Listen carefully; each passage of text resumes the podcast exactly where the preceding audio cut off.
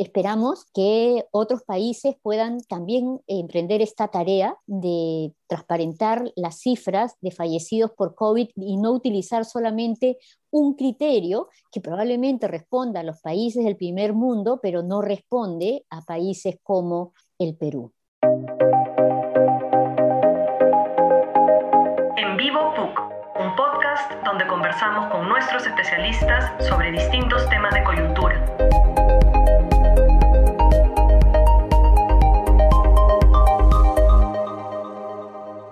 Hola, bienvenidos a En Vivo PUC, un espacio de análisis y diálogo. Los saluda Gabriel Aller y estaré a cargo de hacer algunas preguntas y retransmitirlas de nuestros seguidores. El actual gobierno de transición y emergencia creó el 14 de abril de este año un grupo de trabajo técnico conformado por funcionarios del sector público y expertos independientes con el fin de desarrollar criterios que ayuden a contabilizar los fallecidos por la COVID-19. Han tenido poquito más de dos meses para una labor compleja por sus implicancias sociales y asumo que legales y políticas. Para hablar de esto estaremos acompañados por una de las integrantes de este equipo, la doctora Rocío Villanueva, decana de nuestra Facultad de Derecho. Ella es abogada por la Universidad Católica, tiene una especialización en Derechos Humanos por la Universidad Complutense de Madrid y un doctorado en Derecho por la Universidad Castilla de la Mancha. Buenas tardes, doctora Villanueva. Buenas tardes, Gabriel. Muchas gracias por la invitación. A usted por aceptarla. Eh, le pediría que, avancemos de a pocos en esta entrevista porque se mezclan muchas emociones cuando hablamos de muertes generadas durante esta pandemia.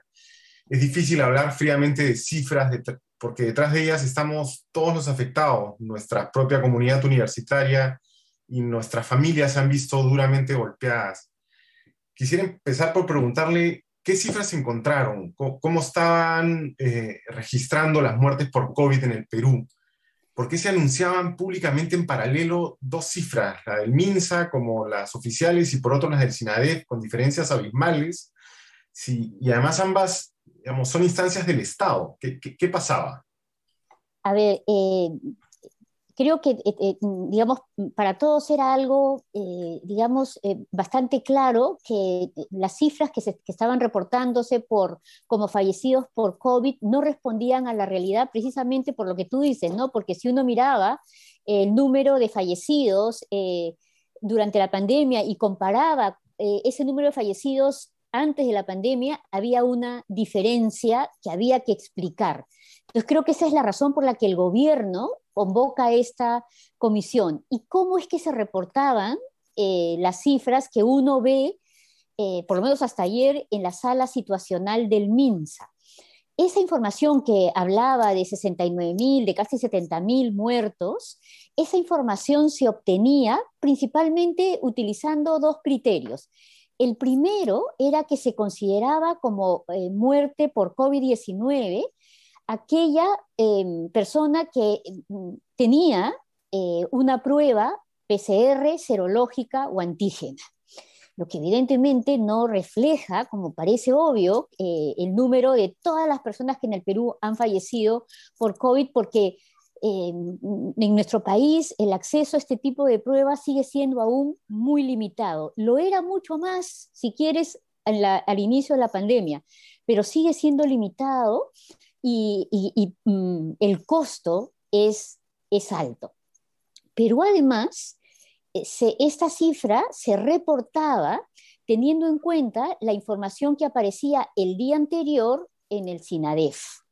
Pero esa información tampoco era una información actualizada porque si bien hay, eh, digamos, hay certificados de defunción que se ingresan al SINADEF de una manera más o menos rápida en un país como el nuestro, hay eh, muchas muertes que ocurren en lugares lejanos a los centros de, de, digitalización y que entonces la información va a tardar dos, tres, cuatro días en ingresar al SINADEF. O sea, había dos problemas en esa forma de eh, reportar. Quizá el más claro es este que te digo, ¿no? Muerte, un fallecido por COVID era aquello, aquella persona que había tenido eh, una prueba diagnóstica.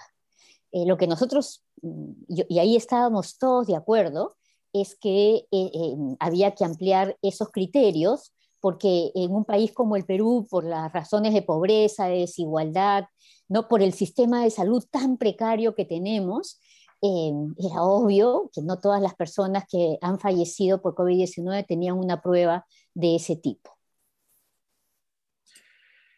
Eh, digamos, está, está la cifra del SINADEF, por un lado, y la de la sala situacional. ¿Ustedes cómo han construido la cifra definitiva?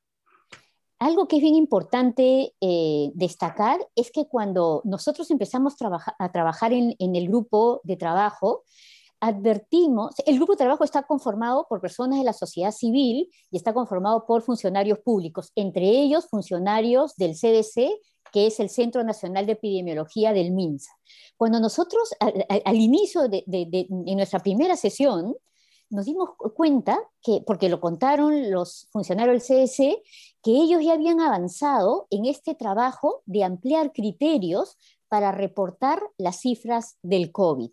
Y nosotros eh, eh, nos explicaron que había dos grandes bases de datos, o sea que los datos estaban en las bases de datos. El problema era cómo se reportaba la cifra de fallecidos. Y entonces hemos trabajado con cuatro bases de datos, dos que son las más importantes, que son la base de datos del SINADEF y una base de datos que se llama NOTI, que es la base de datos del Centro Nacional de Epidemiología del Ministerio de Salud. Además de estas bases de datos, también hemos trabajado con dos bases de datos más, una que se llama NetLab, que es la que registra los resultados de las pruebas moleculares, las pruebas moleculares, y otra que se llama COVID-19, que es la que registra las pruebas antígenas y las, de, y las serológicas, lo que hemos llamado tradicionalmente las pruebas rápidas.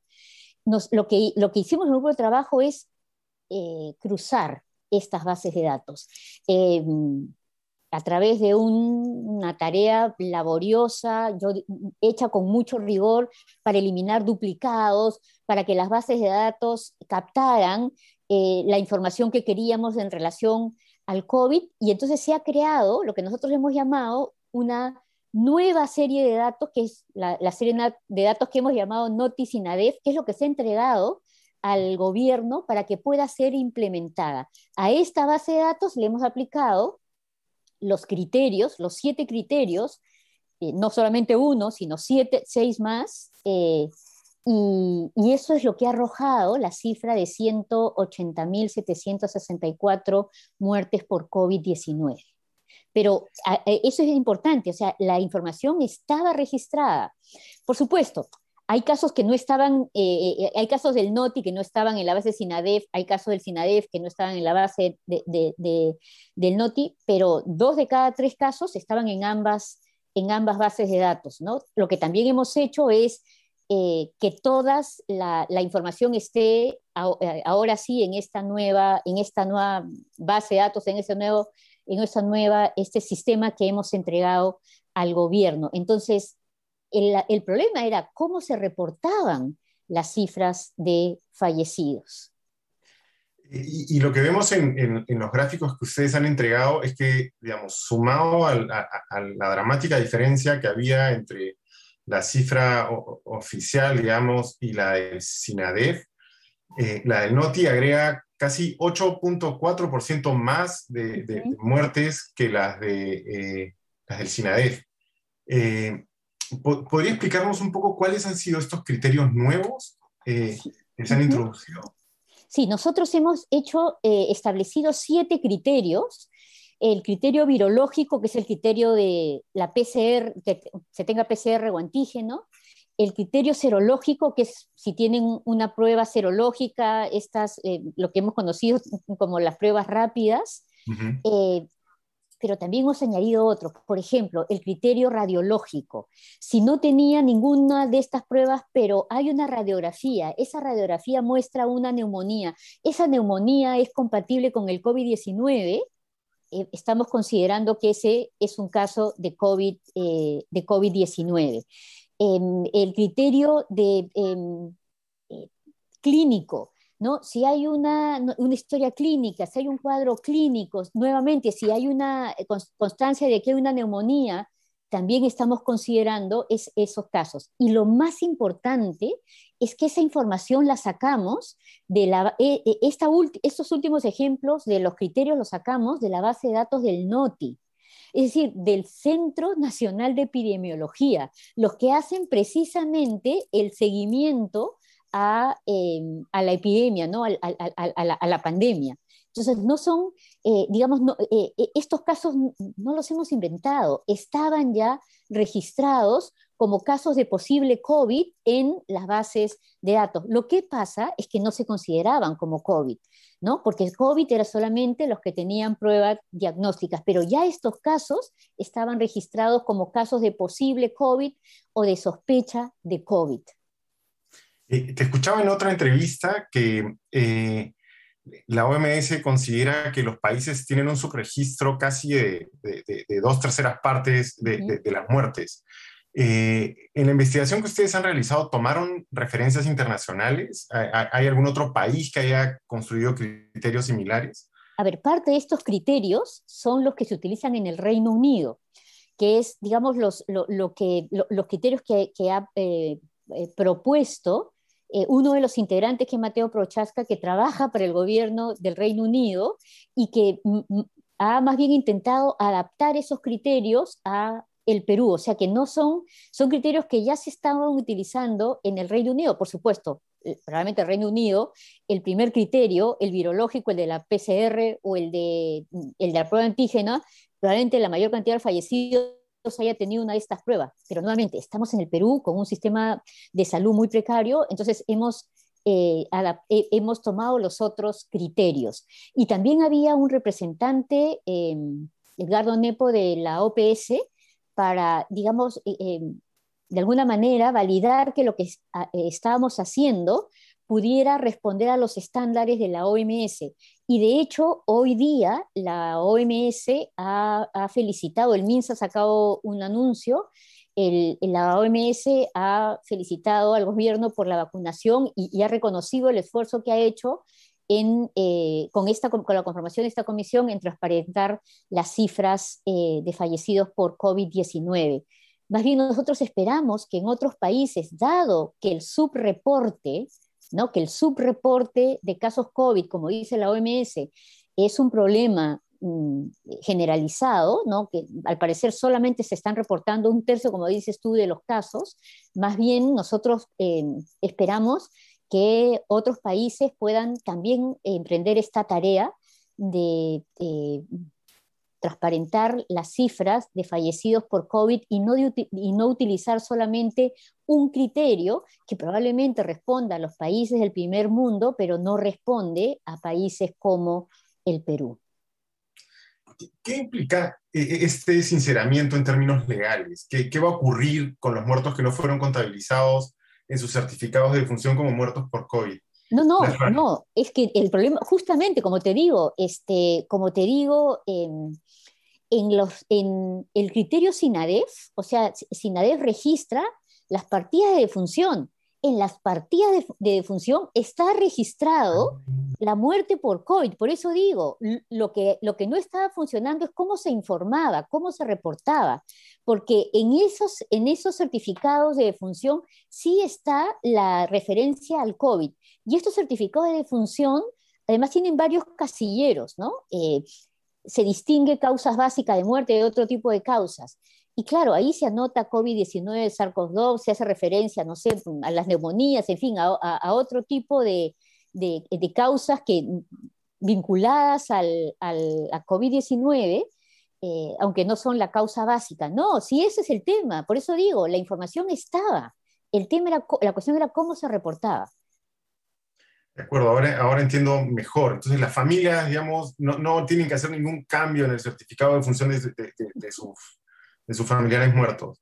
Más bien, o sea, lo que nosotros hemos hecho es decir, miren, eso que está en el certificado va a ser tomado en cuenta, eso que dice el certificado, ¿no? Tiene que ser tomado en cuenta para, para decir, aquí tenemos a otra persona que falleció por COVID-19. Acá un, par de más de preguntas sobre la dinámica del trabajo. Eh, ¿Cómo fue para usted y su colega Walter Albán, ambos abogados eh, de la universidad, trabajar con ingenieros, estadistas y, epidemiólogos? ¿Cómo se construyen acuerdos entre el derecho y las cifras frías? ¿Es complejo ese diálogo interdisciplinario? a ver, nosotros, Walter y yo, ya habíamos tenido una experiencia previa en el, año pasado que nos nombraron también el Ministerio de Salud en, una, en un grupo que se llamó Grupo de Trabajo en Aspectos Bioéticos y que estuvo encargado de em, establecer los criterios para la distribución de recursos como las camas UCI en la pandemia. Em, y bueno, yo a lo largo de mi vida profesional he estado involucrada en varios temas que tienen que ver con cuestiones eh, vinculadas a la salud y a la medicina. ¿no? Entonces, eh, para mí no, has, no, no, ha sido algo mm, en ese sentido novedoso. De hecho, dicto el curso de bioética ¿no? en, en, la Facultad de Derecho, así que para mí, digamos, este encuentro de la ciencia, el derecho y la ética, para mí no, es, no ha sido una novedad. Y, y, yo, y solo puedo decir cosas em, positivas sobre mi experiencia, estoy seguro que la de Walter también, ¿no? pero nuestra experiencia trabajando con eh, médicos, con eh, biólogos, con em, eh, personas muy, digamos, expertas en temas informáticos. Y lo que siempre le digo a mis alumnos, ¿no? Uno nunca deja de aprender. Veo que entre las funciones que se designaron a este grupo de trabajo, eh, se les encargó también absolver las consultas de las autoridades nacionales de la salud sobre la aplicación de estos criterios. Eh, ya sé la respuesta, pero, pero igual quiero, quiero saber hasta cuándo estará en funciones este grupo de trabajo y si es posible que las próximas autoridades desconozcan eh, los criterios que se han, que se han generado ahora. Eh, a, ver, este, em, el grupo de trabajo mm, cumplió su tarea entregando el informe. Em, es, posible que las autoridades futuras le conozcan. Mi respuesta es yo confío en que no lo hagan. Y yo confío en que más bien eh, de este informe y de estas cifras tan dolorosas eh, saquemos algunas lecciones. Y creo que voy a hacer referencia a dos de ellas muy vinculadas. Creo que la primera, Gabriel, tiene que ser que tenemos que trabajar por combatir la pobreza y la desigualdad en nuestro país.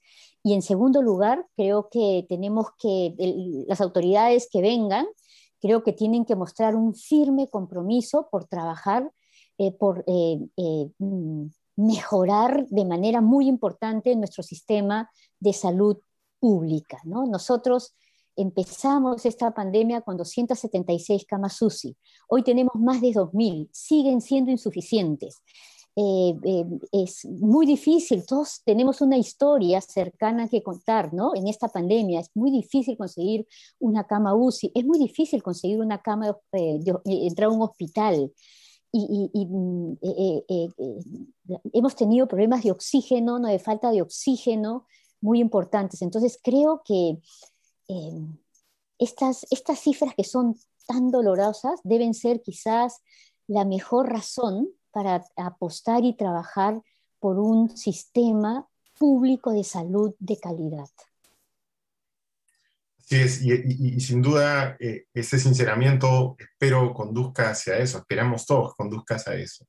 Eh, pero digamos, en, el, durante la incertidumbre, algunos actores políticos, medios de comunicación y, comentaristas de prensa acusaron a los gobiernos atravesados por esta pandemia de ocultamiento de información. ¿Esto es así? ¿Los gobiernos han buscado disimular las cifras para evitar el costo político de las muertes? ¿O, es que simplemente, eh, digamos, no hemos estado preparados para este trabajo técnico complejo? A ver, yo lo que te puedo responder es que lo que te decía antes, apenas empezamos a trabajar, advertimos que ya había un camino emprendido por el CDC eh, del Ministerio de Salud para actualizar estas cifras, por, eh, para ampliar los criterios, eh, para saber cuántos fallecidos había en el Perú por COVID. Y hay incluso pedidos de actualización que no fueron atendidos. Entonces, una de nuestras recomendaciones fue que se establecieran las razones, los motivos ¿no? de que estos pedidos que ya se habían hecho al, interior del propio Ministerio de Salud, que se explicara por qué no fueron eh, atendidos y por qué se siguió reportando, como se siguió reportando, la cifra de fallecidos. El Ministerio de Salud ha publicado una em, resolución, no sé si ha sido ayer o antes de ayer, eh, nombrando una comisión que va a investigar las causas y esperemos que esa comisión nos diga por qué este, este esfuerzo iniciado por el CDC ¿no? y estos pedidos de actualización, por qué no fueron atendidos. ¿Y considera que este trabajo hubiese sido posible en un gobierno distinto al de las características del actual? La, las comisiones de, la Comisión de la Verdad también se la dimos a, a otro gobierno de transición concretamente, ¿qué, libertades tiene un gobierno transitorio que se puede permitir algo tan trascendental como, como intentar llegar a la verdad? A ver, yo lo que creo, eh, Gabriel, es que el principio de transparencia debe ser un principio defendido y aplicado por los gobiernos de transición y por los que no lo son. ¿no? Y creo que eso también, ese también debe ser un, un mensaje eh, para el siguiente gobierno, ¿no? La transparencia, esta realidad que es tan dura, Em, pero que nos permite conocer precisamente la aplicación del principio de transparencia, esto es una práctica que también debe presentarse en los gobiernos que no son de transición. Acá recibimos una... Eh, porque creo que además, perdón que te interrumpa, porque creo que además en un mundo como el que vivimos ahora, eh, eh, con información disponible, en fin, la verdad siempre sale a la luz. ¿no? Y de hecho, y de hecho, eh, las exigencias para que, se para que se actualizaran estas cifras eh, surgen de quienes em, comparaban las cifras del SINADEF ¿no? con eh, las cifras de fallecidos SINADEF en, en periodos semejantes, pero previos a la pandemia, y notaban que en la pandemia ese número de fallecidos había aumentado de una manera considerable. Es decir, en un mundo donde ya la información es cada vez más pública, em, creo que es bien, eh, digamos que creo que mm, es eh, cuestionable que no se practique, eh, que no se defienda el principio de transparencia, no pensando que nadie se va a enterar. Y yo creo que cada vez es más difícil hacer eso, ¿no? De acuerdo. Acá recibimos una, una pregunta de Claudia García. nos dice, ¿esos nuevos criterios no llevan a que pueda haber una sobreestimación de muertes por COVID? Por ejemplo, los casos de neumonía se están considerando como muertes por COVID o se están restando el promedio de los casos de muertes por neumonía de años previos a la pandemia? Pregunta ella. A ver, eh, eh, excelente pregunta.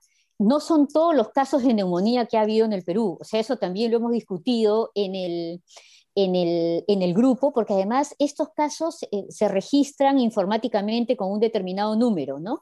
No son todos los casos de neumonía, son los casos de neumonía en los que, em, digamos, em, eh, hay una historia clínica, hay un médico que asocia ese caso de neumonía al COVID, a un caso de COVID-19. Eh, eh, Entonces, sí hemos cuidado de no, em, que no ingresaran todos los casos de, todos los casos de neumonía. acá Miguel Jaramillo nos pregunta, esto ya lo hemos contestado, pero igual completa la pregunta que le hace. ¿Qué, impacto ha tenido ser el primer país en sincerar las cifras? ¿Nos lleva a asesorar a otros países? Eh, ¿Cómo tener otros datos nos ayuda a tomar mejores decisiones en el próximo gobierno o en caso de una, una tercera ola? A ver, eh, yo diría que el, el, el, digamos, el impacto en este momento, el, informe se ha presentado el lunes, pero el informe mm, ha dado la vuelta al mundo, ¿no? Y, muchos medios de comunicación internacional han eh, hecho alusión al informe y al sinceramiento de las cifras.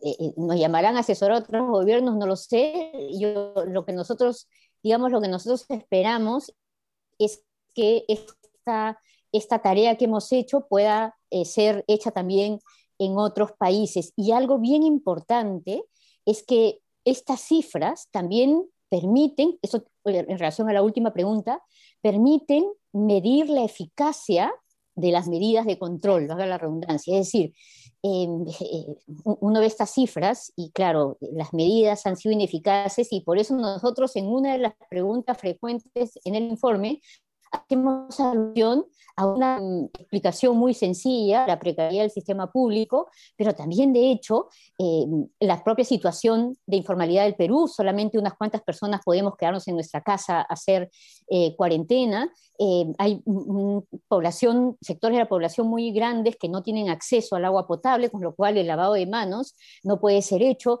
viven en condiciones de hacinamiento, con poca ventilación, es decir, no pueden cumplir con los requisitos mínimos para evitar el el contagio.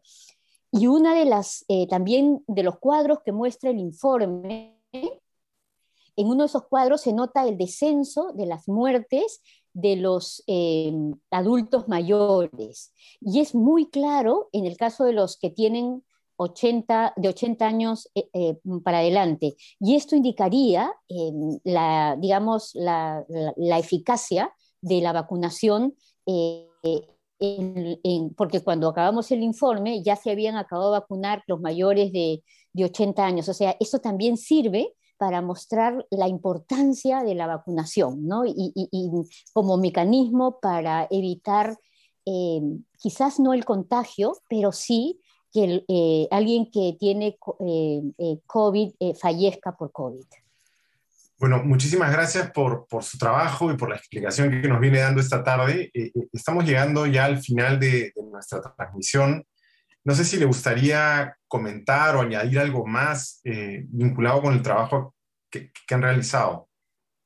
quizás a mí lo que me gustaría añadir, mm, ya que estamos en un programa de la PUC, es la importancia que nuestra universidad contribuya a eh, resolver los problemas del país. Creo que eh, todos nosotros nos hemos sentido muy orgullosos de ver cómo eh, nuestra universidad produce oxígeno, puede ayudar a la comunidad, tiene, crea plantas de oxígeno, cómo la, investigación en ciencia que se hace en la PUC ha ayudado, ha contribuido en esta pandemia y quizá ya mm, desde, mm, digamos, la actuación que hemos tenido, los que no somos de ingeniería, como también desde el derecho, desde las humanidades, cómo también se puede contribuir a em, em, dar respuestas a, los problemas que tiene nuestro país. Yo creo que es algo que distingue a la PUC,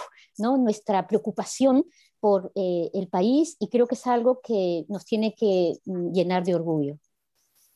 Muchísimas gracias y estamos orgullosos todos. Estuvo con nosotros la doctora Rocío Villanueva, decana de nuestra Facultad de Derecho. Muchísimas gracias por tomarse el tiempo eh, de explicarnos de primera mano este importante trabajo.